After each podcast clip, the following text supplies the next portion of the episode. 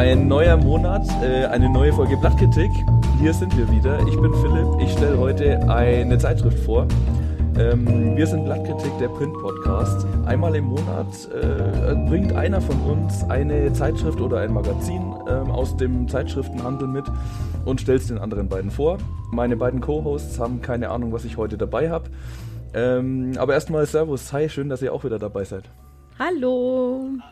Hallo. Wie geht's euch? Gut, soweit? Gut. Total entspannt. ja, ist okay. Ähm, bis, bisschen im Stress, äh, aber ähm, läuft. Ich hab Bock. Ich bin gespannt, ähm, was du zu erzählen hast. Ja, yes. ich auch. Ich glaube, ich rede gar nicht lange um den heißen Brei herum. Als ich diesmal für die jetzige Folge mir ein Magazin ausgesucht habe, habe ich so, ich hatte so ein paar Sachen in der Hand irgendwie. Ich weiß nicht, das ist, eigentlich sollten wir uns da mal drüber unterhalten, wie es euch da so geht, wenn ihr, also wie da der Prozess irgendwie stattfindet, aber ich laufe eigentlich echt mehr oder weniger planlos ähm, in, den, in den Laden rein, stelle mich vors Regal und gucke halt so ein bisschen, was mich anspricht. Und ich hatte, ja, ich hatte erst das eine, dann was anderes in der Hand, das nenne ich jetzt nicht, vielleicht kommt es ja auch mal irgendwann noch. Und dann habe ich mich für äh, das heutige Magazin entschieden und das hat einen ähm, recht offensichtlichen Grund. Und zwar reden wir heute mal ein bisschen tatsächlich über den Krieg in der Ukraine, unter anderem auch. Das heutige Magazin ist nämlich das Philosophie-Magazin. Das Philosophie-Magazin mhm. oder ein Philosophie-Magazin? Nee, das. Es nennt sich so Philosophie-Magazin. Ah, okay. Boah, okay. Ist, ist das Svenja Flasspöhler? Das ist Sven, Svenja ah, okay. Flasspöhler, genau, Alles die klar. Chefredakteurin. Ich kenne Svenja Flasspöhler, ähm, Flass, wie auch immer nicht. Da schwingt schon ganz viel in Tobis Stimme mit. Was sind denn deine Assoziationen? Äh, ich finde, die ist so ein bisschen das weibliche Pendant zu Richard David Precht. Echt so schlimm? Ähm, okay, krass. Ich finde es, also, die irgendwie immer sehr ergriffen sind von sich selber und äh, so selber ihre Gedanken sehr, sehr intelligent finden mhm, glaube ich. Mhm. Okay. Also so Pop, äh, irgendwie so Talkshow-Philosophen, ich weiß nicht, mhm. Also kann nicht Ehrlich? viel mit ihr anfangen, ja. aber ich weiß auch nicht jetzt super viel über sie, was weiß ich, ich glaube, das mhm. äh, meiste sind auch irgendwelche Twitter-Ressentiments so. Also. Ja, und ich meine, Hauptsache mal eine Assoziation haben irgendwie, das ist ja schon mal mehr als einfach. Als ich habe. Äh, gar nichts. ja, naja, und auch das ist in Ordnung. Ähm, ich hatte nicht so richtig eine Assoziation zu ihr. Ich habe dann natürlich, also ich habe es gekauft, danach gesehen, ähm, ah, Svenja Flasspöhler, der Name kam mir irgendwie bekannt vor. Und ähm, in irgendeiner Talkshow hat man sie bestimmt schon mal gesehen. Und also, äh, als ich sie dann gegoogelt habe, ähm, so ihre äh, kurze Stachelfrisur, ja, habe ich halt dann wiedererkannt. Warum habe ich mir das Magazin ausgesucht? Die Titelstory heißt Das Ende der Illusion. Der Krieg ist zurück, wie ihn, ihn verstehen. Man sieht auf dem Titelbild ganz groß äh, in Gelb den Schriftzug des Magazins und ähm, groß das, was ich gerade vorgelesen habe. Und ansonsten nicht viel, sondern im Hintergrund ein unscharfes, verschwommenes Bild von einem Soldaten offensichtlich, der ja durch das Bild läuft. So, ich zeige es euch kurz. So sieht es aus. Mhm. Mhm. Warum hat es mich angesprochen? Also ja, ich finde es jetzt nicht sehr äh, weit hergeholt, dass man irgendwie jetzt gerade der Krieg ähm, ist irgendwie immer noch nicht beendet, leider und ja nimmt irgendwie schon viel auch im Alltag ein so. Ähm, und als ich das dann gelesen habe, so, ja, wie den Krieg verstehen und das Ende der Illusion, das hat mich irgendwie angesprochen ähm, und hatte so ein bisschen den Impuls, okay, hier will mir tatsächlich ein, in dem Fall ein Printprodukt ähm, etwas liefern, das mich irgendwie beschäftigt in meinem Alltag. Warum nicht so? Mhm. Mhm. Ja. Ist nachvollziehbar, ja, ja, ja, oder? Klar. Ja, und das ist die Frage irgendwie so Meta äh, in einem Philosophie-Magazin. Also ich, ich habe das noch nie gelesen, keine Ahnung, aber äh, Philosophie ist ja irgendwie schon was, was immer irgendwie einem sagt so, man bekommt irgendwie Meta-Antworten. Ja, genau. Und das ist so ein bisschen das, was ich vielleicht beschreiben wollte, warum ich dann dazu gegriffen habe. Also ich habe mich tatsächlich irgendwie angesprochen gefühlt, weil jetzt gerade irgendwie so ein Thema und, und Ereignis wie jetzt dieser Krieg, der ja durchaus sehr präsent ist und irgendwie schon einem das Gefühl gibt, dass da ja, Dinge sich verschieben.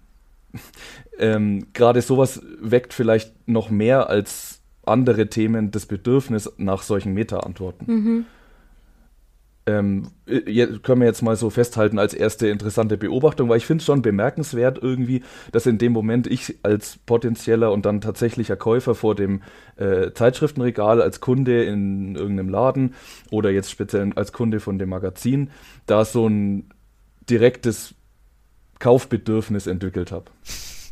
Okay. Ist es zu krass? Ist es zu irgendwie umständlich? Versteht ihr, was ich sagen will? Ja, kein Plan. Aber hätte da nicht einfach jedes Magazin gerade nehmen können? Weil es in jedem Magazin geht's um den Krieg in der Ukraine. Ja, geil. Danke für die Frage. Also ich finde aber gerade ähm, so wie es hier aufgemacht ist, ähm, der Krieg ist zurück, wie ihn verstehen. So gerade dieser Satz irgendwie, der verspricht ja schon genau das, was du gerade sagst, eben mehr als nur irgendeine aus irgendeiner politischen Berichterstattung heraus eine Einordnung, sondern schon ein bisschen eben diese Metaebene. Und ich glaube, gerade das hat für mich dann schon auch den Unterschied gemacht. Okay. Genau, ähm, ich sage nur mal ganz kurz, äh, unten auf dem äh, Cover steht auch noch, also werden zwei Inhalte angeteasert. Einmal ein Dossier, äh, wo es um Berührung geht, ähm, auch im Zeichen der Corona-Krise so. Ne? Man gibt sich nicht mehr oder wieder oder wie auch immer die Hand, umarmt sich vielleicht weniger. Äh, und das so ein bisschen äh, philosophisch angesprochen. Und das andere ist ähm, vom Animismus lernen auf den Spuren indigener Kulturen. Genau. Ein paar Fakten ähm, zum Philosophie-Magazin. Das erscheint äh, seit November 2011 alle zwei Monate. Und die äh, Chefredakteurin ist, wie schon besprochen, Svenja Flasspöhler. Und zwar äh, war sie von 2011 bis 2016 und jetzt seit 2018 ist sie wieder an der Spitze. Ähm, das Magazin sitzt in Berlin und ähm, zur Auflage war es nicht ganz einfach, ähm, Zahlen zu bekommen, aber man liest bei verschiedenen Medien, ähm, dass, also das sind jetzt Zahlen aus dem Börsenblatt, vom Tagesspiegel, von Kress.de von 2019, ähm, dass es bei ungefähr bis zu 30.000 verkauften Exemplaren liegt. Also das ist dann ungefähr vergleichbar mit Mare, was wir in der letzten Folge besprochen haben. Allerdings auch nach Eigenaussage äh, war die Startauflage noch bei 100.000. Der Preis ist mit 8,90 jetzt nicht ähm, ganz günstig, mhm. aber ähm, ich denke, es passt irgendwie zum Konzept. Ist jetzt nicht mega überraschend, äh, dass es relativ umfangreich ist mit äh, 100 Seiten und natürlich äh, viel Text. Auch laut Aus Eigenaussage hat man rund 10.000 Abonnenten. Könntet ihr euch vorstellen, sowas zu abonnieren? Für den Preis jetzt? Was soll die Frage? Was soll sowas sein? Wir wissen ja überhaupt noch nicht, um was es im Philosophie-Magazin geht. Ähm, ja gut, aber dann äh, perfekt eigentlich zu meiner nächsten Eingangsfrage. Philosophie-Magazin, ein Magazin, das sich mit Philosophie, Philosophie beschäftigt. Was würdet ihr euch da wünschen? Hm. Gott, ey, ich könnte schon wieder zum nächsten Rand anfangen. Weil, keiner, mich nervt die beschäftigt, also irgendwie so Phil Philosophie. So allgemein. Das ist irgendwie genauso wie kein Plan. Materialien. Sie sind sehr wichtig. Naja, aber ich bitte dich, also ist jetzt schon äh, eine Wissenschaftsdisziplin. Ja, okay, ist eine Wissenschaftsdisziplin, auf jeden Fall. Okay, ich nehm's zurück. Ich okay. nehm's zurück. Also, Gut. Vielleicht versuchen wir mal ein bisschen eine andere Herangehensweise. Aber tatsächlich bin ich auch, ähm, ich hätte tatsächlich ein bisschen Angst, ähm, bei so einem philosophischen Magazin, dass es für mich irgendwie zu wenig greifbar ist, der Inhalt. Ähm, weil ich finde Philosophie ja schon was sehr Theoretisches. Ähm, und das glaube ich, oder ist mein Vorurteil, keine Ahnung. Ich habe nie eine Philosophievorlesung besucht. Ähm, und ich hätte ein bisschen Angst ähm, vor Geschwurbel, sage ich jetzt mal einfach. Meine ich jetzt gar nicht Geschwurbel äh, unbedingt im negativen äh, Kontext, aber dass ich irgendwie in den Artikel lese und danach nicht weiß, ob ich jetzt schlauer bin oder nicht. Ja, aber die Hoffnung wäre natürlich, dass, äh, dass genau das Gegenteil eintritt, nämlich dass äh, irgendwie so große Fragen, die ähm, ich mir selber nicht beantworte, weil sie mir zu groß sind und die ich deswegen verdränge, vielleicht von solchen Magazinen irgendwie ein bisschen äh, auf eine Art und Weise erklärt werden, die man besser versteht, als wenn man sich nur selber in seinem Kopf damit beschäftigt. Das sind für mich so philosophische Fragen, die, also ich finde es schwierig, da Antworten hm. zu finden. Hm. Und deswegen fände ich es gar nicht so schlecht, ein Magazin zu haben, das mir da dabei hilft und da vielleicht äh, mich an die Hand nimmt und vielleicht mir Philosophie näher erklärt. Auch vielleicht meine Vorurteile ein bisschen zerstreut, weil ich habe schon das Vorteil, dass Philosophie irgendwie so eine, eine Wissenschaftsart ist, die ähm, für mich irgendwie schwierig greifbar ist, sage ich jetzt ganz ehrlich zu theoretisch. Und das sage ich jetzt als Geisteswissenschaftlerin. So, aber das ist irgendwie so am anderen Spektrum der Geisteswissenschaften, dass ich irgendwie manchmal mich schwer tue, den, diesen Praxisbezug zwischen äh, Theorie und äh, also zwischen der Wissenschaft und meinem Leben herzustellen. Das ist meine Schwierigkeit mit Philosophie. Und ich glaube, ich bin nicht die Einzige, die diese Schwierigkeit mit Philosophie hat. Aber ich finde, äh, ja, also, ja, ich glaube auch, dass es stimmt und gerade diese Berührungsängste stimmt. Aber ich meine, wenn man so sagt, so, Philo ich interessiere mich für Philosophie, das abstrahiert irgendwie so von dem Inhalt, den verschiedene Philosophen irgendwie formulieren oder Philosophinnen so. Ich meine, es ist doch ein Unterschied, ob jetzt, was weiß ich, ob ich mich irgendwie mit Karl Schmidt beschäftige oder mit Karl Marx so. Es gibt also so der Inhalt der verschiedenen philosophischen AutorInnen, der ist doch irgendwie entscheidend dafür, ob ich Bock habe, mich damit zu beschäftigen. Ich finde, es gibt schon einen großen Unterschied zwischen sich mit den ähm, Theorien von Philosophen beschäftigen und mhm. Philosophie als wissenschaftliche Disziplin. Ich finde, das ist ein ja, okay, Riesenunterschied. Mhm. Und das, äh, wenn ich jetzt an dieses Magazin denke, dann denke ich, ich hätte jetzt das erstmal verknüpft mit Philosophie als wissenschaftliche Disziplin. Und mit wissenschaftliche Disziplin meine ich gewisse ähm, Herangehensweisen und Denkstrukturen, die verwendet werden, um eine Theorie zu entwickeln. Dass die Theorie dann bei den verschiedenen Philosophie, Philosophen anders aussieht, ja, ist ja klar. So jeder ist ja in je, jeder wissenschaftlichen Disziplin so, dass die verschiedenen Wissenschaftler und Wissenschaftlerinnen ähm, andere Theorien äh, aus dies daraus entwickeln. Aber Philosophie an sich ist für mich der Weg dahin zu dieser Theorie, den die mhm. entwickeln. Witzig, ganz andere Assoziationen. Mhm. Aber die, auch die Wissen, auch die Methode oder so ist doch, also gibt's da nicht auch unterschiedliche Methoden, keine Ahnung, D Dialektik, Logik. Ja, ja, es ist ja auch nicht nur ein Artikel da drin. So, und ich muss ja auch nicht jeder Artikel des, des, den, gleichen, den gleichen Ton oder das gleiche äh, Ziel haben, aber es können doch auch verschiedene Philosophen aus verschiedenen philosophischen Herangehensweisen sich zu verschiedenen Themen äußern. Und das ist dann gesammelt in einem Heft. Vielleicht kommen wir ein bisschen weiter, indem wir einfach mal uns angucken, ähm, was unter dem Segment über uns ähm, auf der Webseite steht des okay. äh, Philosophie-Magazins. Mhm. Da steht nämlich ähm, Ihr Magazin für die großen und kleinen Fragen des Lebens. Das Philosophie-Magazin bietet eine einzigartige Mischung aus Aktualität, Lebensorientierung und Bildung. Ansprechend, allgemein verständlich und wissbegierig betrachten wir die Welt mit philosophischen Augen. Wie vernünftig sind Staatsschulden? Wem nutzt Nachhaltigkeit wirklich? Warum haben wir Kinder? Ist Freundschaft wichtiger als Liebe?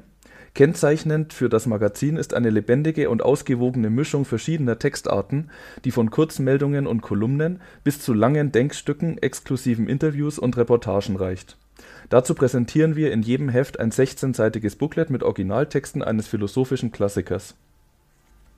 Boah, all diese Fragen, die du jetzt, die die jetzt als Beispiel stellen, fällt mir zu jeder Frage eine andere Disziplin ein, mit der ich die beantworten würde, die nicht Philosophie ist. Vielleicht, weil ich zu wenig in der Philosophie drin bin. Ja, ich finde irgendwie daraus spricht so irgendwie diese nervige Äquidistanz, die mich irgendwie. Ich bin total überrascht, dass du jetzt so Anti-Philosophie bist, Tobi. Muss ich ehrlich sagen. Ich bin, nein, überhaupt gar nicht. Nee, nee, ganz im Gegenteil. Wenn das so rauskam, ist falsch. Nein, aber ich finde, so, also weißt du, ich habe keine Ahnung. Ich würde mir auch kein Magazin kaufen, das heißt das Politikwissenschaft-Magazin. Daraus spricht irgendwie so eine Neutralität, die ich glaube, dass so ein Magazin einfach nicht erfüllen kann, weil sie gar nicht geben kann, aber die wollen wir verkaufen so. Wir äh, als Philosophen denken ganz neutral über diese äh, Sachen nach und am Ende zack Ethik, wir wissen, ob es gut oder schlecht ist oder was weiß ich, oder wir stellen dann irgendwie Dilemmata dar oder so.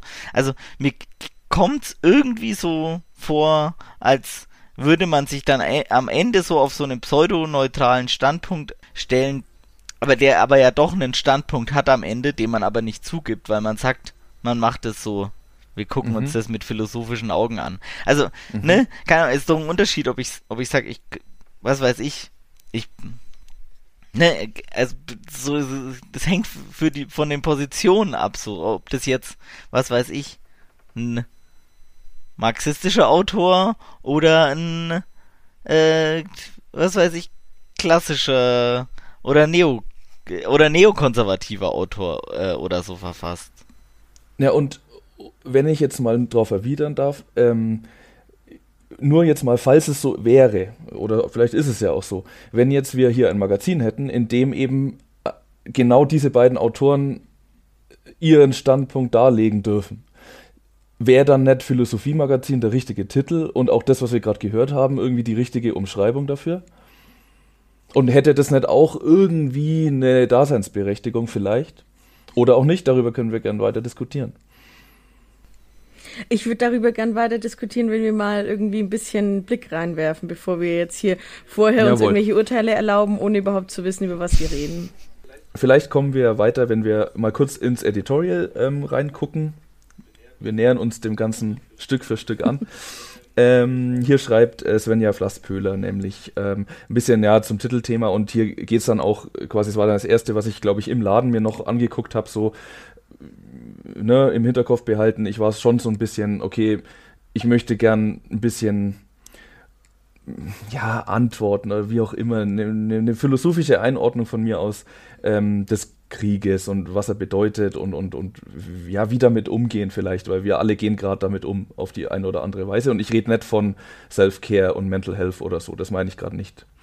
Was im Editorial gleich mal auffällt oder, oder was der erste Punkt ist, den ich mir ähm, markiert habe, sie nimmt uns so ein bisschen zurück, okay, ähm, 24. Februar, ähm, der Tag eben dieses Angriffs, als der Krieg irgendwie ähm, äh, eskaliert ist, dass man dass der Krieg zurückgekehrt ist, ist davon ist die Rede und dass äh, zum Beispiel hier äh, die Vorstellungen einer linear verlaufenden Fortschrittsgeschichte erweist sich als naiver Traum. Also den ersten Punkt, den sie macht, ist, okay, es gab da irgendwie diesen Kriegsbeginn am 24. Februar und seitdem ist das Thema ja in unserem Alltag auch angekommen. Mhm. So, weit, so korrekt irgendwie. Ähm, und dass es irgendwie jetzt im Denken, darum geht es ja jetzt irgendwie, Dinge verändert hat da macht sie zuerst einmal äh, die These auf, dass, ich zitiere, vor allem in den ersten Tagen nach dem Angriff der hektische Versuch zu beobachten war, das Ende der Illusion durch feste Überzeugungen und starre Denkmuster des Kalten Krieges zu kompensieren. Man müsse wieder in den Kategorien von Freund und Feind denken. Russlandversteher stehen deshalb mehr denn je im Kreuzfeuer der Kritik. Das macht sie erstmal auf. Mhm. Und ihr nächster Schritt ist dann zu sagen, aber verstehen heißt ja nicht legitimieren und sagt dann eben, dass es wichtig ist, den Krieg und auch die russische Seite vermutlich äh, zu verstehen. Und bringt hier dann Hannah Arendt rein, äh, Banalität des Bösen. Ähm, dass niemand besser als Hannah Arendt äh, wusste, ähm, wie wichtig es ist, äh, nee, das Verstehen nicht legitimieren heißt im Grunde zu dem, was wir gerade besprochen haben, so äh, im Editorial, schlie damit schließt sie ihr Editorial so, ähm, sie stellt fest, dass es erstmal äh, gewisse Reflexe gab auf diese neue Realität, mit der wir jetzt konfrontiert sind, so. Ähm, sagt dann, aber verstehen heißt ja nicht legitimieren, also verstehen ist wichtig mhm. und schließt dann damit, Ähm, der Geist, mit dem wir diese Ausgabe für Sie gestaltet haben, ist von der Kraft des Verstehens durchdrungen. Wir hoffen dazu beitragen zu können, dass sie zur Entfaltung kommt. Mhm. Nur jetzt mal ganz kurz so bis dahin, also grundsätzlich dem kann man ja jetzt erstmal was abgewinnen. Mhm. Ähm, ich frage mich so ein bisschen, ob das sein muss, dass man irgendwie mit Hannah Arendt und, und damit ja schon irgendwie eine Parallele zum NS ähm, aufmacht, keine Ahnung. Aber gr so grundsätzlich, okay, äh, ging das äh, hier weiter, was auf der Titelseite mir quasi versprochen oder was ich mir erhofft hatte, so ein bisschen ja, verstehen, was passiert gerade eigentlich und was bedeutet es. Ja, so ein bisschen, wenn ich jetzt Kritik äußern müsste, würde ich vielleicht mich fragen, wenn man jetzt ähm, über den Ukraine-Krieg schreibt, mein, meine erste Idee wäre nicht, dass ich den ersten Text in dem Magazin zum Thema Ukraine-Krieg damit anfange, auf Russland-Versteher einzugehen oder Russland-Erklärer. So. Also, ähm, würd, also, wenn ich jetzt von meiner persönlichen Empfindung ausgehe, würde ich ähm, da eher die andere Seite erstmal im Editorial jetzt. Also will jetzt gar nicht das, ja. was sie schreibt, grundsätzlich kritisieren, aber ich würde wahrscheinlich, wenn ich über diesen Krieg eine Ausgabe mache, damit einsteigen, erstmal über die zu reden, die es ähm, wirklich betrifft. Ja, man will das schon nicht machen, die Opferperspektive in, ins Zentrum stellen, sondern sich den Krieg und damit irgendwie eben den Aggressor der ja schon der Hauptauslöser des Kriegs ist, näher anzuschauen. Ja, vielleicht wäre es auch irgendwie blöd, da die, die Betroffenen oder die, die Opfer irgendwie ins Zentrum zu stellen, weil ich meine, und die haben halt recht wenig damit zu tun, so. Also ja. natürlich, die sind die mega Betroffenen, naja, aber, aber ja. da, also ja, ja genau. ich, ich verstehe eure Punkte. Ja, aber ich habe es auch wahrgenommen, so dass ja. dann da dieser Satz eben steht mit den Russlandverstehern, die jetzt plötzlich im, ich weiß gar nicht, steht da Kreuzfeuer? Ja, im Kreuzfeuer der Kritik stehen so. Also das habe ich schon auch wahrgenommen und wir werden jetzt auch dann gleich nochmal sehen, in diesem ähm, Abschnitt ähm, des Magazins, der sich mit dem Krieg beschäftigt, mit verschiedenen Texten, ähm, ist ein großes Interview ähm, mit Jörg Barbarowski, sagt er euch was? Mhm. Historiker, Spezialist ja. für die Geschichte der Sowjetunion. Ähm, der finde ich schon, weiß ich nicht, ja, ein bisschen, ja, ein Russlandversteher ist im negativen Sinne. Ähm, äh, Tobi, Assoziation zu dem Mann? Ja, also ich glaube, der ist schon stramm rechts auf jeden Fall. Ah, ähm, interessant, okay. Ja, äh, ich weiß, es gab so verschiedene Vorfälle, glaube ich. Ähm, auch an der Uni, wo der ist, ich glaube in Berlin oder so. Das schauen wir uns gleich nochmal an. Jetzt, ähm, ich blätter gerade nebenbei so ein bisschen. Ähm, gucken wir doch nochmal ins Inhaltsverzeichnis, einfach um euch nochmal einen besseren Eindruck zu geben, was steht da alles überhaupt drin. Der erste Teil, das nennt sich Arena, das ist immer so ein bisschen äh, ein, ein Diskussionssegment, äh, wo eben durchaus auch ähm, widerstreitende Texte stehen. Äh, handelt sich eben diesmal um den Krieg in der Ukraine. Dann äh, gibt es so ein, eine buntere Kategorie, die ist übertitelt mit dem ähm, Wort äh, Leben. Da ist zum Beispiel auch der Text äh, über den Animismus drin. Ähm, dann kommt dieses Dossier äh, zur, äh, zum Thema Berührung äh, aus philosophischer Perspektive, aus unterschiedlichen philosophischen Perspektiven eben, was bedeutet Berührung für uns als soziale Wesen, was passiert, wenn die plötzlich nicht mehr möglich ist vielleicht. Äh, um Einsamkeit geht es mhm, dabei auch. Okay. Dann gibt es die Kategorie Klassiker. Ähm, ich verstehe das so, dass da jedes Mal halt äh, ja, philosophische Klassiker genau unter die Lupe genommen werden. Das ist mehr so ein Einführungsding. Ähm, hier zum Beispiel Spro äh, Poststrukturalismus ähm, wird thematisiert und ähm, der Philosoph äh, Stanley Cavell wird betrachtet, ein amerikanischer Philosoph, äh, der diesmal, das haben wir ja vorhin auch kurz gelesen, ähm, das Extra ist quasi so eine kleine Einlage mhm. mit ein paar Seiten eben aus einem Werk von ihm. Die Unheimlichkeit des Gewöhnlichen. Ähm, dann folgt die Kategorie Bücher. Da werden von, den, von der Redaktion verschiedene ähm, Bücher besprochen. Im Finale geht es nochmal um, äh, also so heißt die, äh, die Kategorie Finale, geht es nochmal um Rezensionen zu Musik, äh, Filmen, äh, Veranstaltungen, äh, Kunstausstellungen und am Ende gibt es noch die Leserpost. Okay. Voll, vollgepacktes Magazin. Auf Ganz schön Fall. viel Infos, ja. Ja. Und jetzt können wir doch noch mal nur ganz kurz, vielleicht nur in ein, zwei Sätzen noch mal ne, was, ich habe vorhin die Frage gestellt, äh, was wünscht ihr euch von dem Philosophie-Magazin? Da haben wir uns äh, gemeinsam der Frage gewidmet, braucht es das überhaupt, ist es sinnvoll oder geht es in eine komische, oberflächliche Richtung?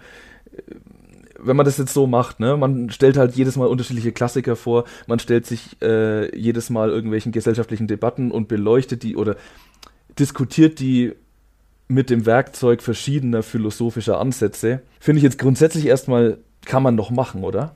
Also meine Vorbehalte äh, sind halt immer so ja. dieses so so wir gucken uns einfach mal alles an und wir schauen uns einfach mal alles ganz ohne Vorbehalte äh, irgendwie an und wir geben einen breiten Überblick. Ich finde, diese Neutralität lügt sich einfach in den allermeisten Fällen irgendwie in die Tasche und macht dann, also, und hat einen Standpunkt, den sie aber nicht klar macht. So. Meistens so eine Neutralität lügt sich in, irgendwie in die Tasche und belügt eigentlich auch die Leserinnen und Leser, so indem sie sagt so, ich bin neutral, ich gucke mir alles mal an äh, und wir schauen aus philosophischer Sicht auf ein Thema. Ich weiß es also, ich glaube, da, also das, was dabei rauskommt, ist ja nicht aus philosophischer Sicht auf ein Thema geguckt, sondern das, was dabei rauskommt, ist halt, man hat sich Gedanken aus einem bestimmten Standpunkt über ein bestimmtes mhm. Thema gemacht. Aber ist dein Punkt dann quasi, dass einfach Theorien oder Schulen darum geht es doch, oder? Also fehlen dann Schulen oder werden die falschen Schulen äh, verwendet, um sich jetzt irgendwas anzugucken oder was weiß ich, nee, ja. geht ja hier nicht um richtig oder falsch, es geht einfach ja, nur darum, nee. dass die sagen, sie sind neutral und sie sind halt nicht neutral, sondern die haben halt einen Standpunkt. Äh, dazu müsste man sich jetzt das Magazin angucken, ja. welches, welcher der denn ist. Ja. Und du glaubst nicht, dass das geht? Du glaubst wirklich nicht, dass diese Neutralität geht? Ich meine, das ist ja, sie sagen ja, sie schauen jetzt neutral auf diese ganzen Fragen und Sachen. Ja. Und du sagst, sie verleugnen dabei ihre eigentliche ähm, Sichtweise oder verstecken sie oder was auch immer. Und ich ja. glaube halt schon, dass das, dass man das schon machen kann, Sachen aus einer neutralen Sicht betrachten. Dass es halt auch manchmal einfacher ist, Sachen nicht aus einer neutralen, also dass es schwieriger ist, Sachen aus einer neutralen Sicht zu betrachten, weil das ja oft, also was, was spielt rein, wenn was weniger neutral wird? Das sind ja nicht nur äh, Fakten, das sind ja auch Emotionen und, ähm, und so weiter, die Sachen weniger neutral machen. Und natürlich, wenn du solche Sachen rausnimmst, jetzt gerade wenn wir vielleicht mal das Beispiel Emotionen nehmen, wenn du ähm, aus einer Sache, um neutral zu sein, äh, auch deine Emotionen rausnimmst oder die Emotionen aus dem Thema nimmst, zum Beispiel aus einem Thema wie Krieg, dann kann ich mir vorstellen, dass es total schwierig ist, ähm, dann einen Text zu schreiben, der nicht irgendwie auch ähm, grausam und verletzend ist, weil er einfach nur neutral ist. Aber was heißt denn neutral? Also es gibt doch eine, also, ne, es gibt Neutralität irgendwie in den Naturwissenschaften selbst da, glaube ich, kann, kann man zu manchen Themen irgendwie, äh, gibt es verschiedene Theorien, aber keine Ahnung, dass irgendwie, also man kann sich neutral an, angucken, wie schnell jetzt eine Kugel äh, auf die Erde zu rast, die aus mhm. 1000 Metern. Und das kann ich mhm. mir neutral angucken, als objektive Beobachter. Aber ich kann, also, so, du kannst mhm. den, also, wie will man denn den Krieg neutral be beurteilen? So. Nicht. Also ich, man kann, ja, okay, ich sehe ne, das ist ja das, das Thema in den Sozialwissenschaften oder oder allgemein so oder auch in den Wirtschaftswissenschaften oder so, dass man sich als neutral verkauft, aber man einen bestimmten Standpunkt hat, der eben nicht neutral sein kann, weil er von bestimmten Grundlagen ausgeht, die eben menschengemacht sind. Mhm. Also die und die aus einer bestimmten ist ja auch nicht schlimm, die aber aus, aus einer bestimmten Sichtweise halt formuliert sind. Mhm. Ja, ich verstehe dich schon, aber irgendwie sträube ich mich schon so ein bisschen dagegen, jetzt einfach grundsätzlich zu sagen, neutral, und jetzt bleiben wir mal in der Philosophie, dass Philosophie nicht neutral sein kann, dass die jetzt in diesem, in diesem Heft kein. Naja, die Philosophie gibt's halt auch ja, nicht. ich meine jetzt die Philosophie-Magazin, dass die jetzt in diesem Heft, Philosophie-Magazin, keinen neutralen Text schreiben können. Das ist ja jetzt eigentlich das, worum es geht, um wieder den Kreis Ich weiß auch gar nicht, ob es, ehrlich gesagt, ich weiß auch gar nicht, ob es um Neutralität geht so richtig, ja, aber halt vielleicht um eine Ausgewogenheit ja. von verschiedenen Positionen, so. Boah, ich habe noch nie naja. so über Neutralität nachgedacht, äh, über, über die Kurven, die du gerade nimmst, Tobi. Irgendwie ähm, muss ich da, glaube ich, noch ein bisschen länger drüber nachdenken, was meine Meinung zur Neutralität ist. Aber ich glaube, das ist schon eine geile Diskussion, die irgendwie äh, viel öfter geführt werden sollte, so auch im Alltag. Ja, irgendwie. total. Ja, spannendes Thema. Wir gucken jetzt mal nach vorne ähm, in den Schwerpunkt, äh, in den Schwerpunktteil des Magazins. Ähm, ja, also es sind verschiedene Texte. Ich will jetzt nicht jeden einzelnen durchgehen, das äh, würde jetzt auch zu viel Zeit beanspruchen. Der Chefredakteur äh, des französischen Philosophie-Magazin, nehme ich mal an, ähm, schreibt hier den ersten Beitrag unter dem Titel Einbruch des Realen. Warum hielten trotz jahrelanger Drohungen so viele eine russische Invasion der Ukraine für unwahrscheinlich? Weil wir die günstigeren Szenarien bevorzugen. Es ist Zeit, das Undenkbare anzunehmen. So, und das fand ich dann eigentlich, das hat mich ganz gut abgeholt. Mhm. Ich will wieder dahin zurück, so was mein erster, was ich im Hinterkopf hatte, irgendwie, als ich das Heft zum ersten Mal gesehen habe, es dann genommen habe, reingeguckt habe, es dann gekauft habe. Das ist so ein, ein erster Punkt, der mir, weiß ich nicht, der mir irgendwie schon was gibt. Also wir brauchen jetzt den Text nicht durchgehen. Ne? Im Grunde steckt es schon im Vorspann drin so. Ähm, er bemüht hier halt dann verschiedene Überlegungen auch. Also ich bin totaler Laie, was Philosophie angeht. Deswegen muss ich das jetzt so sagen, er bemüht halt hier den einen oder anderen Philosophen. Da könnte man jetzt natürlich schon auch näher gucken, wer ist es. Also hier Clément Rosé anscheinend zum Beispiel. Es ist ja auch vollkommen egal. In dem, naja, aber der Punkt ja. für mich als jemand, der sich unbedarft ja, ja, dieses Heft genommen hat, so spielt es einfach keine Rolle, weil das weiß ich halt jetzt gerade einfach nicht, sondern ich lese mir diesen Text durch und folge seinem seiner Argumentation und muss ihm das halt glauben, was er halt über andere Philosophen behauptet, so. Ja. So. Und dann finde ich es schon erstmal, ja, einen interessanten Punkt drüber nachzudenken, ja, fuck, so ging es, glaube ich, schon vielen Leuten, dass da jetzt plötzlich, und es ist mir alles klar, ähm, dass es woanders und äh, auch vorher schon Kriege gab, so.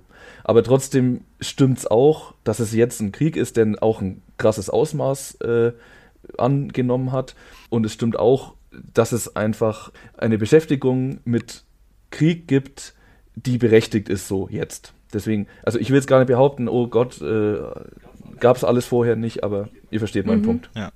Ja, und dann finde ich schon einen interessanten Punkt, so halt, ähm, dass es irgendwie das Denken verändert.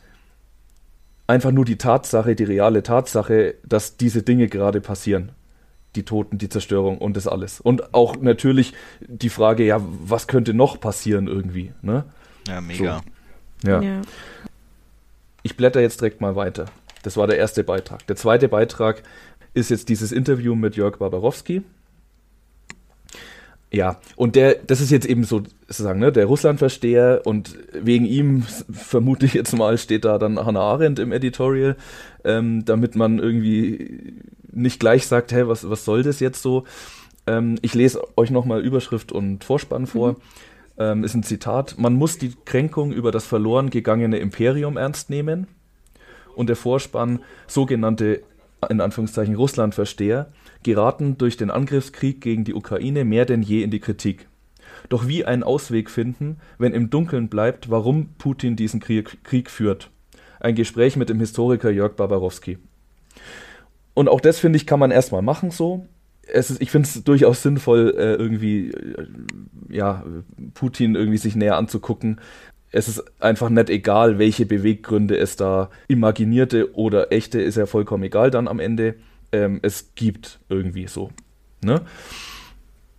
Was ich dann doch irgendwie, aber an ein paar Stellen habe ich dann trotzdem das Gefühl gehabt, dass da ein Ungleichgewicht herrscht und, und, und fand das Interview am Ende dann trotzdem nicht gut ich gucke jetzt mal, wie gut ich die Stellen erstens finde und dann euch näher bringen kann. Also er fängt eben an, ähm, das Zitat äh, im, in der Überschrift bringt es ja schon ganz äh, gut rüber. Sein Ding ist so ein bisschen, der Fall der Sowjetunion ist ganz wichtig äh, für Putin als Politiker, aber auch generell irgendwie für die Russen und, und, und, und die Gesellschaft ähm, in Russland.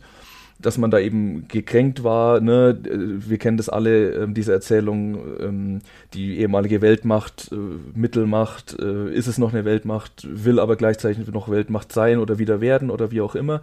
Das ist schon alles irgendwie relevant. Aber dann fängt es halt gleich irgendwie im ersten Absatz an. Ähm, da erzählt er eben, dass er seit den frühen 90er Jahren äh, sich mit Russland und der Sowjetunion beschäftigt und äh, Anfang der 90er ähm, hat er noch, also 91 war er in der Sowjetunion noch und hat erlebt, wie das Imperium auseinanderfiel. Zitat, ich habe Menschen weinen sehen, die nicht darüber hinwegkamen, dass es die Sowjetunion nicht mehr gab. Aber auch Menschen, deren soziale Nöte größer waren als die Trauer über den Verlust des Imperiums. Und da bin ich jetzt dann schon jemand, der irgendwie so eingestellt ist, dass ich das schwer nachvollziehen kann, dass die Leute tatsächlich nicht über materielle Nöte ähm, nicht hinwegkamen, wie er sagt, sondern tatsächlich über diesen Verlust des Imperiums getrauert haben. Ja. Aber das ist eins seiner Argumente und das kann ich nicht so richtig nachvollziehen. Was sagt ihr dazu? Nee, geht mir genauso. Also ich fand jetzt dieses, ähm, das was du zum Eingang, dieses Eingangszitat ähm, wo du jetzt eigentlich gesagt hast, ähm, nachdem du das Eingangszitat und den, ähm, den, den Vorspann vorgelesen hast, war ja jetzt dein Zusammenfassen, ja, okay, kann man erstmal so machen. Ich muss sagen, dieses Eingangszitat ist mir schon irgendwie ein bisschen. Man muss die Kränkung über das verloren gegangene Imperium ernst nehmen. Genau. Das ist mir schon ein bisschen aufgestoßen.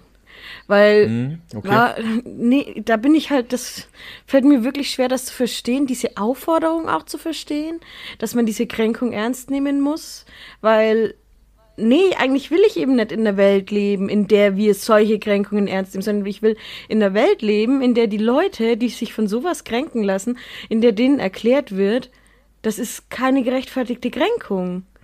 So. Jetzt kann ich dir natürlich ganz einfach erwidern, dass wir aber nun mal in so einer Welt leben wo ja. diese Kränkung existiert, so ja. und Leute gemäß dieser Kränkung handeln vielleicht auch. Ja.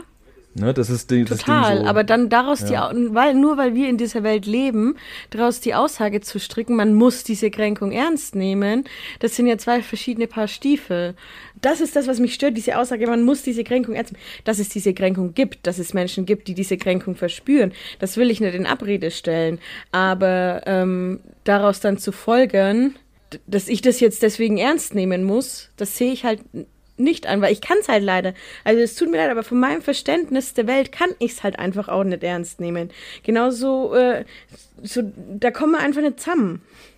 Das ist ja sein Punkt, dass du mit dieser sehr nachvollziehbaren Haltung, die du gerade formuliert hast, einen blinden Fleck hast, weil du plötzlich überrascht bist jedes Mal, wenn wieder jemand aus so einer Kränkung ja. heraus irgendein Land überfällt. Das ist, glaube ich, dann der Punkt, den man da, also wenn man wohlwollend das betrachten ja. möchte. Ja, ja, man muss sich ja. natürlich klar sein, dass es diese Kränkung gibt. Mich stört halt einfach dieser, dieser Satz, dieses, man muss die ernst nehmen. Man muss mhm. sich im Klaren sein, dass es diese Kränkung gibt. Das wäre der Satz, der für mich in Ordnung ist. Man muss sich darüber im Klaren sein, aber nicht, man muss sie ernst nehmen. Das ist das, was mich stört. Und ich ja. finde, das ist schon ein Unterschied, dass man das formuliert und nicht, äh, man muss äh, sich im Klaren sein, dass es die gibt. Das ist, finde ich, der große Nachdem ich das Interview gelesen habe, möchte ich ihm auch unterstellen, dass er bewusst nicht das gesagt hat, ja. was du gerade gesagt genau. hast. Genau. Ja. Ich, Witzig, witzigerweise, ich habe jetzt gerade nämlich, ähm, als Franzi gesagt hat, ja, hier, ich will diese Kränkung nicht ernst nehmen und so kann ich mega verstehen, dann habe ich mir gedacht, ist es überhaupt eine Aufforderung?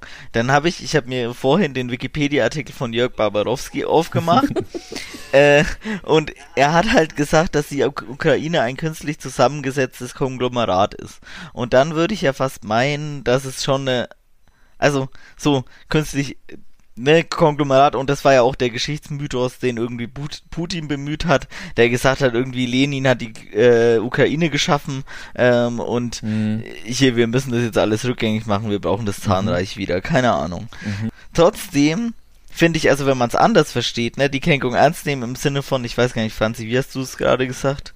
Im Sinne von, man muss sich klar sein, dass es die, dass diese Kränkung genau. existiert. Genau auf jeden Fall, das ist halt voll sinnvoll und ähm, das hatte ich halt auch so einfach nicht auf dem Schirm und das hat mich so richtig, also und das kotzt mich jetzt auch mega an so, weil weil ich hätte halt irgendwie Mitte Februar überhaupt nicht gedacht so, hm. dass also ne, da waren irgendwie diese zwei Stränge waren in meinem Kopf, keine Ahnung, es gibt so den Machtblock Russland, der natürlich innenpolitisch irgendwie definitiv mehr abzulehnen ist als die, äh, ähm, als der Machtblock Westen, jetzt mal so, ne? Aber dass es auf jeden Fall diese beiden Machtblöcke gibt, äh, irgendwie imperiale Machtblöcke, die beide Interessen haben, so, äh, und es gibt halt so so irgendwie das Austarieren von, von Machtinteressen. So, und das wäre auch irgendwie der Startpunkt gewesen, wo ich halt gesagt habe, ja, keine Ahnung, äh, es ist wahrscheinlich irgendwas dran, dass NATO nahe an Russland rückt und so, äh, und es gibt da irgendwie Sicherheitsinteressen und es gibt ähm, auf der anderen Seite irgendwie auch Sicherheitsinteressen. Und das wären irgendwie zwei so, ne, das wäre halt so quasi so ein klassisches internationale Beziehungsproblem. Aber das ist es halt offenbar nicht, sondern es geht irgendwie auf alte Geschichtsmythen zurück. So. Und ich glaube, dass ich zumindest auch unterschätzt habe, wie krass ähm, so sich ideologische Narrative in Bevölkerung einprägen so. Mhm. Und da würde ich fast sagen, so ja, das, was Babarowski sagt, hat wahrscheinlich sogar einen realen Kern oder hat einen realen Kern, dass er gesagt hat, dass sich tatsächlich ja. Leute irgendwie äh, ganz aufgelöst waren, weil, weil irgendwie so dieses diese große Sowjet gar nicht mal aufge aufgelöst waren, weil der Kommunismus untergegangen ist oder so, oder der vermeintliche Realsozialismus oder was weiß ich, sondern tatsächlich, weil sich die Leute so identifizieren mit nationaler Größe und so einem Geschichtsnarrativ irgendwie, dass, dass das die wirklich mehr, be, mehr betrifft als irgendwelche ökonomischen Leiden, ja. die man oder oder so ökonomische Probleme, die die man kaum vorstellbar ja, eigentlich. Kaum mhm. vorstellbar. Was ich damit sagen ja. will, zum Glück haben wir hier ein Ideologielevel, weil Ideologie einfach eine mega wichtige Sache ist mhm. neben äh, irgendwie so materialistischen Betrachtungsweisen so, die mhm. ja irgendwie ineinander verzahnt ist halt so Ideologie irgendwie was, dass man sich also dass ich mir irgendwie nie so richtig ganz erklären kann. Ja.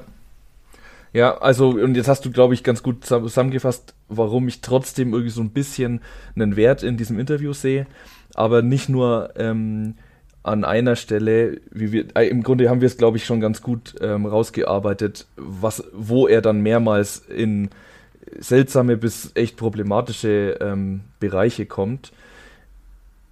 Trotzdem scheint er tatsächlich, also er, was heißt, er scheint halt äh, Dinge zu wissen.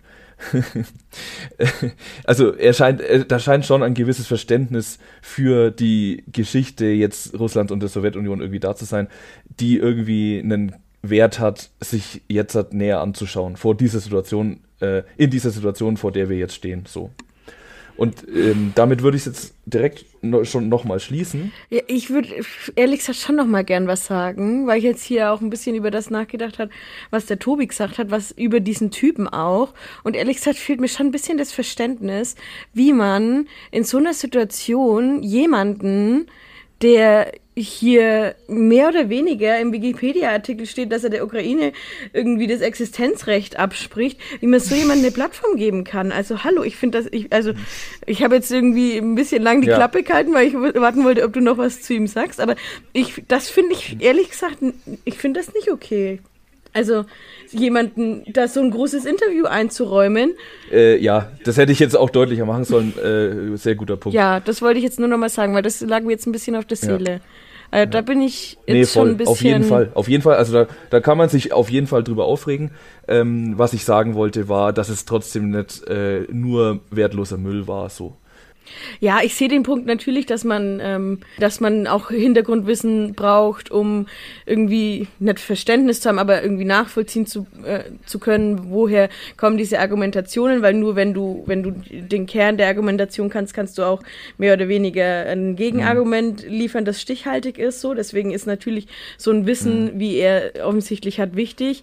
Aber in dem Moment, in dem er solche Aussagen trifft, ganz ehrlich, dann Ukraine-Thema. Äh, zu, ja gut, es steht jetzt hier hier nicht, ne? Äh, mit dem Konglomerat. Also, das steht jetzt nicht hier in dem Text. Das äh, hat er halt an anderer Stelle gesagt, ja. Was, was es nicht viel besser macht, aber ja. Das macht es nicht besser. Und ich gehe mal davon aus, ähm, also so viel erwarte ich dann schon, wenn man für seine äh, Zeitschrift für eine Ukraine-Ausgabe recherchiert, dass man sich dann schon überlegt, welchen Experten hole ich ein und dass man vielleicht äh, ja. auch ein bisschen mehr macht, als den Wikipedia-Artikel zu lesen. Also ähm, wenn wir das rausfinden, dass er diese Aussage Also die wussten hat. auf jeden Fall, wen sie da einladen. Ja. Die wussten schon auch, warum sie äh, das äh, Vorwort äh, des Editorials so ja. geschrieben haben. Äh, also da besteht kein Zweifel dran, auf jeden Fall ich bin echt ein bisschen, ich find's, ich, ich sag's jetzt, wie es ist, ich find's scheiße, dass die den da interviewt haben.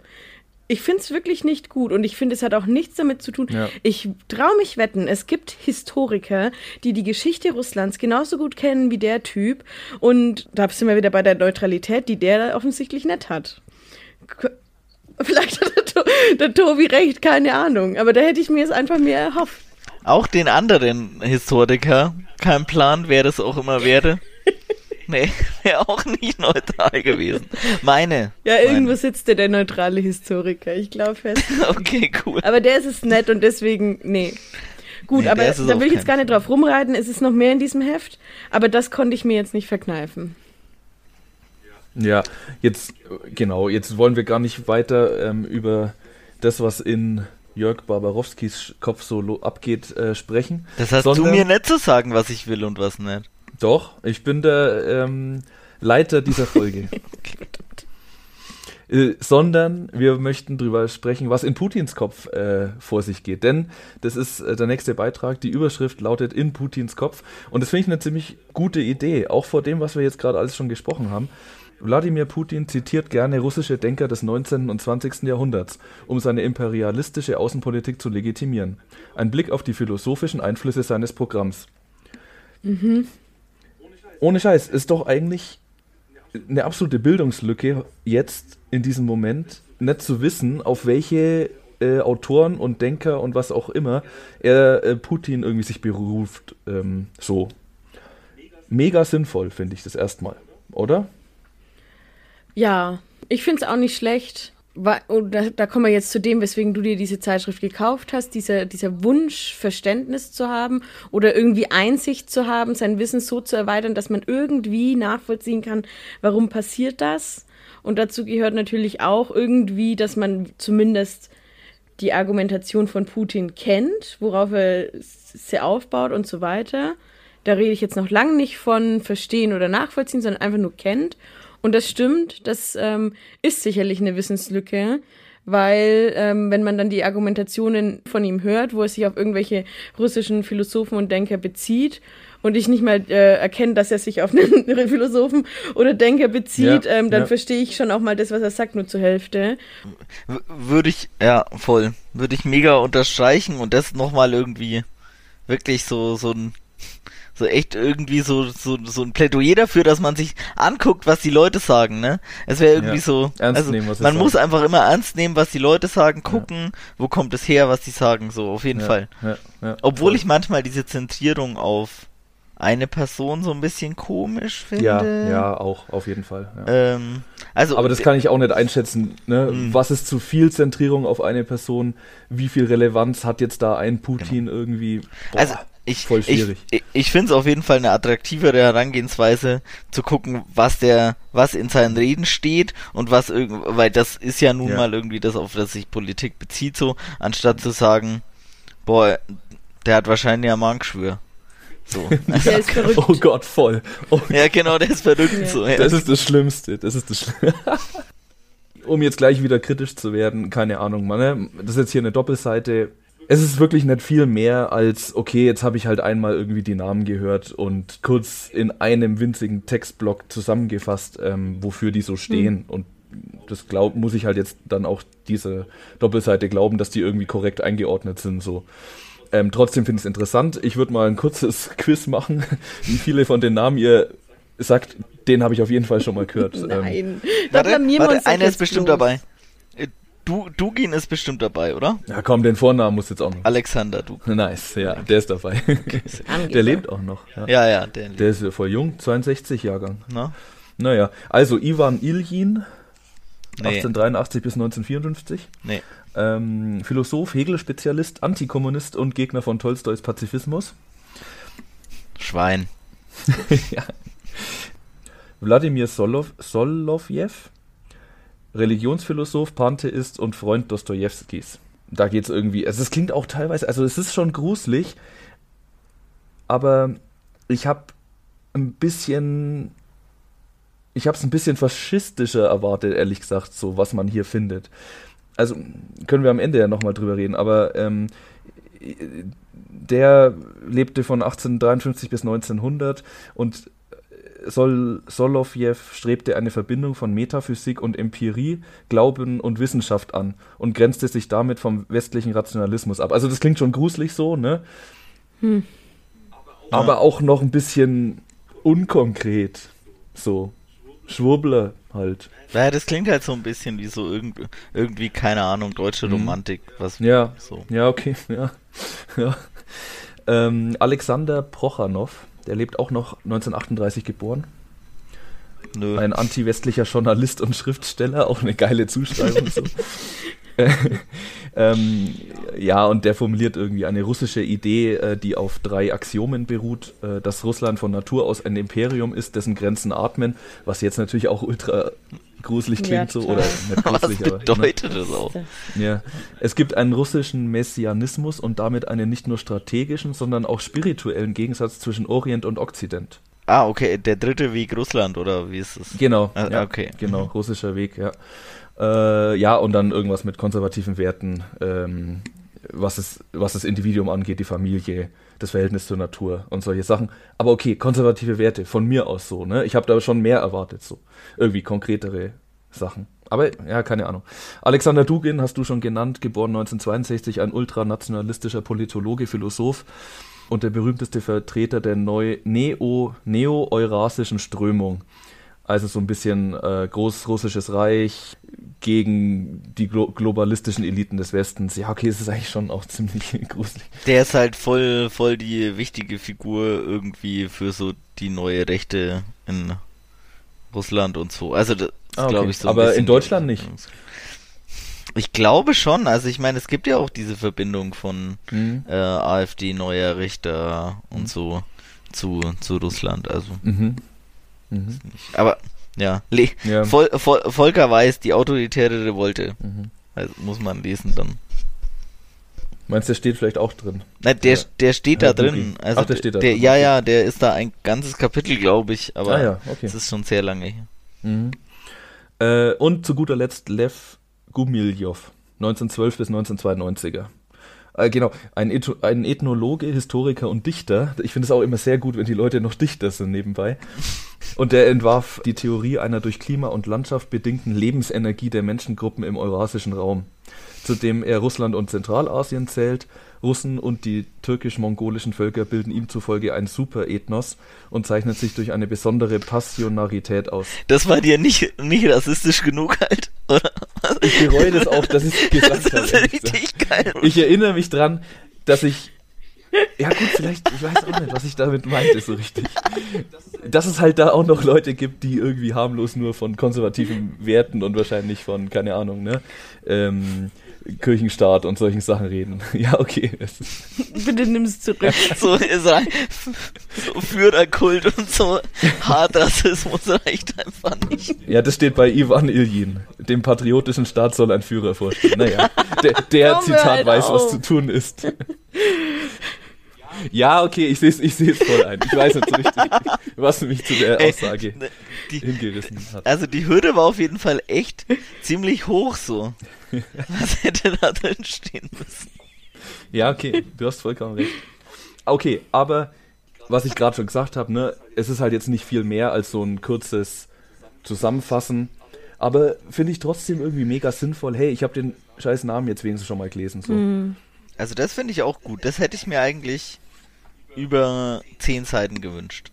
Ja. ja mit äh, Einordnungen so auf was von ja. denen, was für Zitate von denen verwendet er Mega. und wo, was, welche Aktion tut er mit denen rechtfertigen, solche Sachen. Das hätte mich jetzt interessiert total. Stimmt, ja. Das wäre geil. Ja. Oder man hätte natürlich auch einfach das, was hier steht, halt einfach viel länger ziehen können. Ne?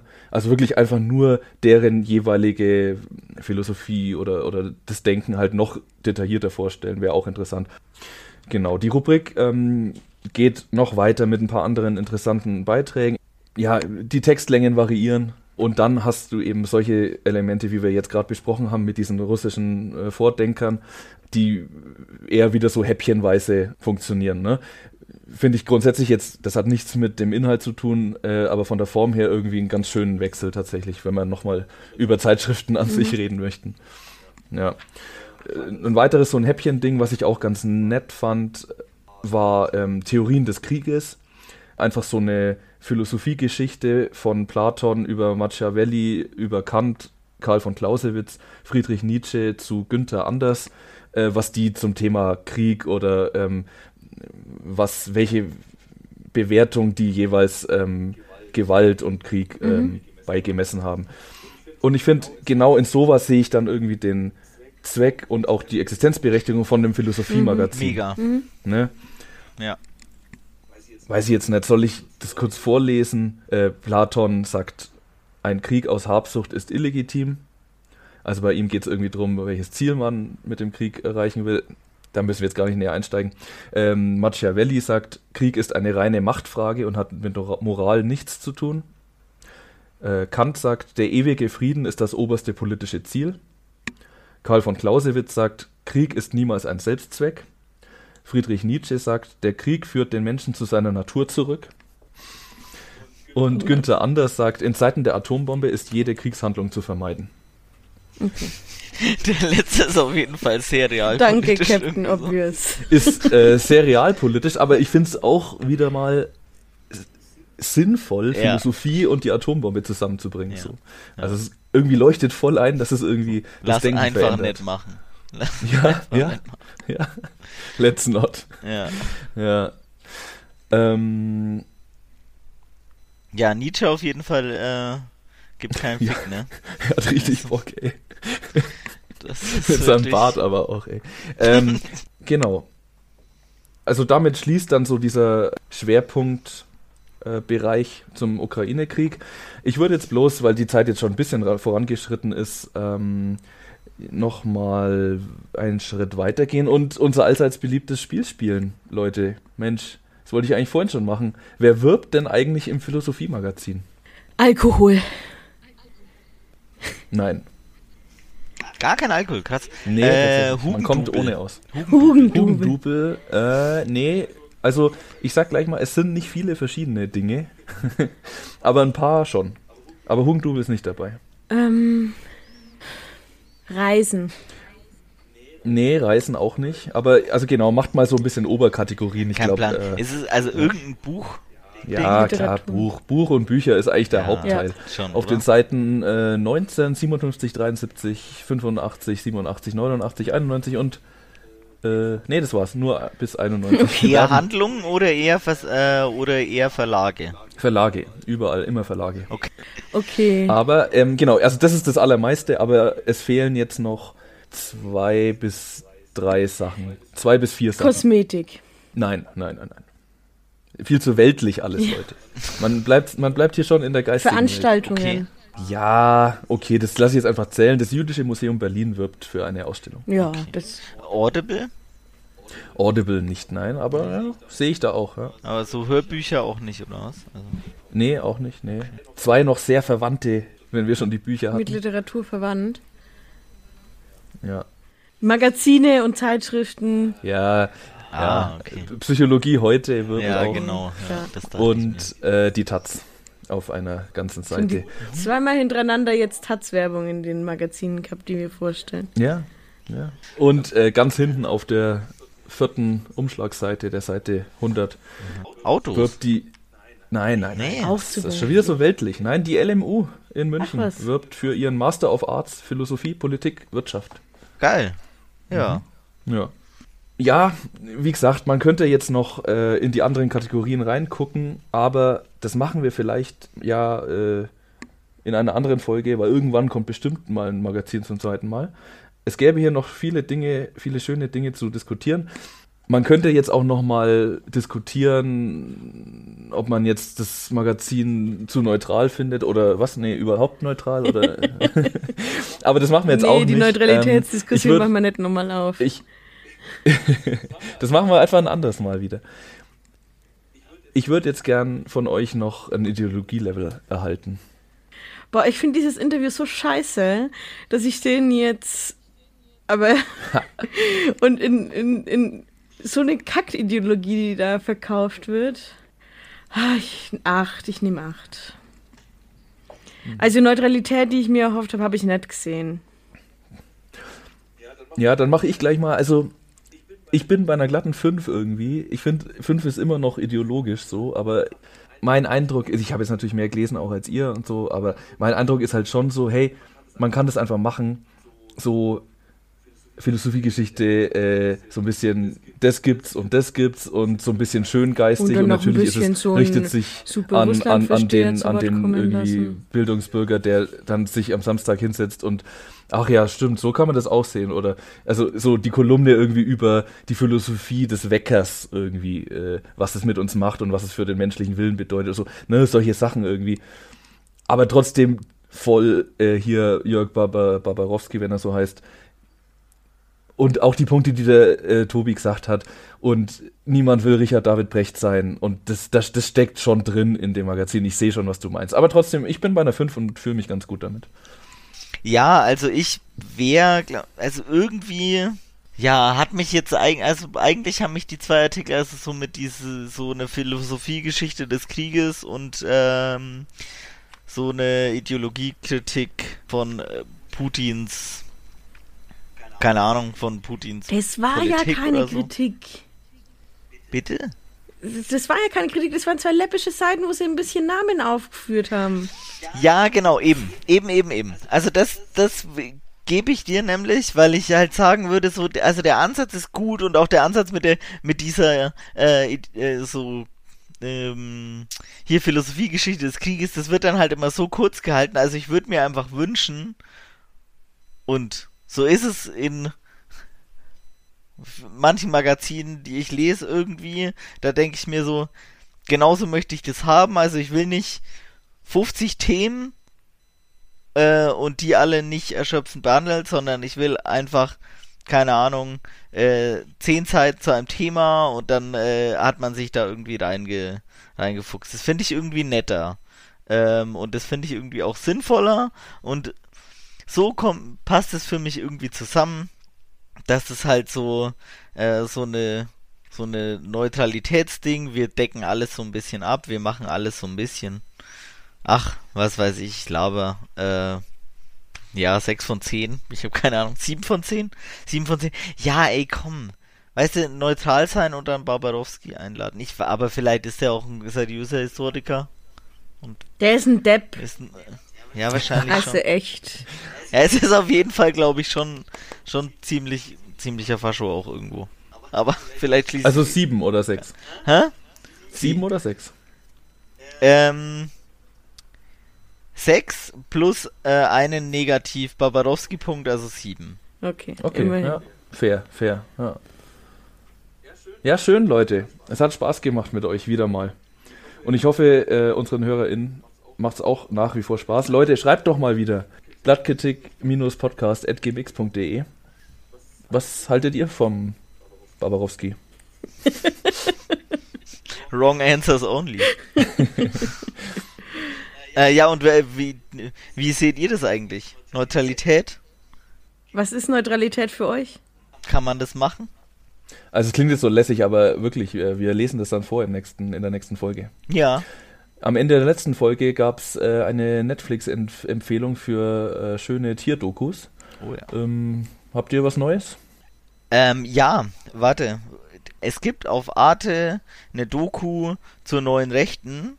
Da spielt auf jeden Fall auch Dugin eine Rolle und äh, so die Genese der äh, neuen Rechten in Europa seit 1940 oder so. Ich hoffe, die gibt's noch. Wenn nicht, gibt es bestimmt irgendwie auf YouTube. Also da werden wird tatsächlich auch beispielsweise äh, Volker Weiß, also der Autor, der auch über äh, Dugin geschrieben hat, irgendwie interviewt und ähm, auch der Geschäftsführer vom Institut für Staatspolitik, also hier dieses, äh, dieser neue rechte Think Tank, also sehr spannende Doku. Keine Ahnung, ob sie noch irgendwo gibt, aber Arte ja, geil. Doku. Wenn wir sie finden, packen wir sie in die Show Notes. Yes. Voll gut, vielen Dank. Und dann bleibt nur noch zu sagen Tschüss und bis zum nächsten Mal. Danke fürs Zuhören. Danke fürs Zuhören. danke dir, Philipp. ciao. Danke dir, Philipp. Hat Spaß. Ja, war auf jeden Fall mega spannend. Bis dann. Tschüss. Ciao, ciao.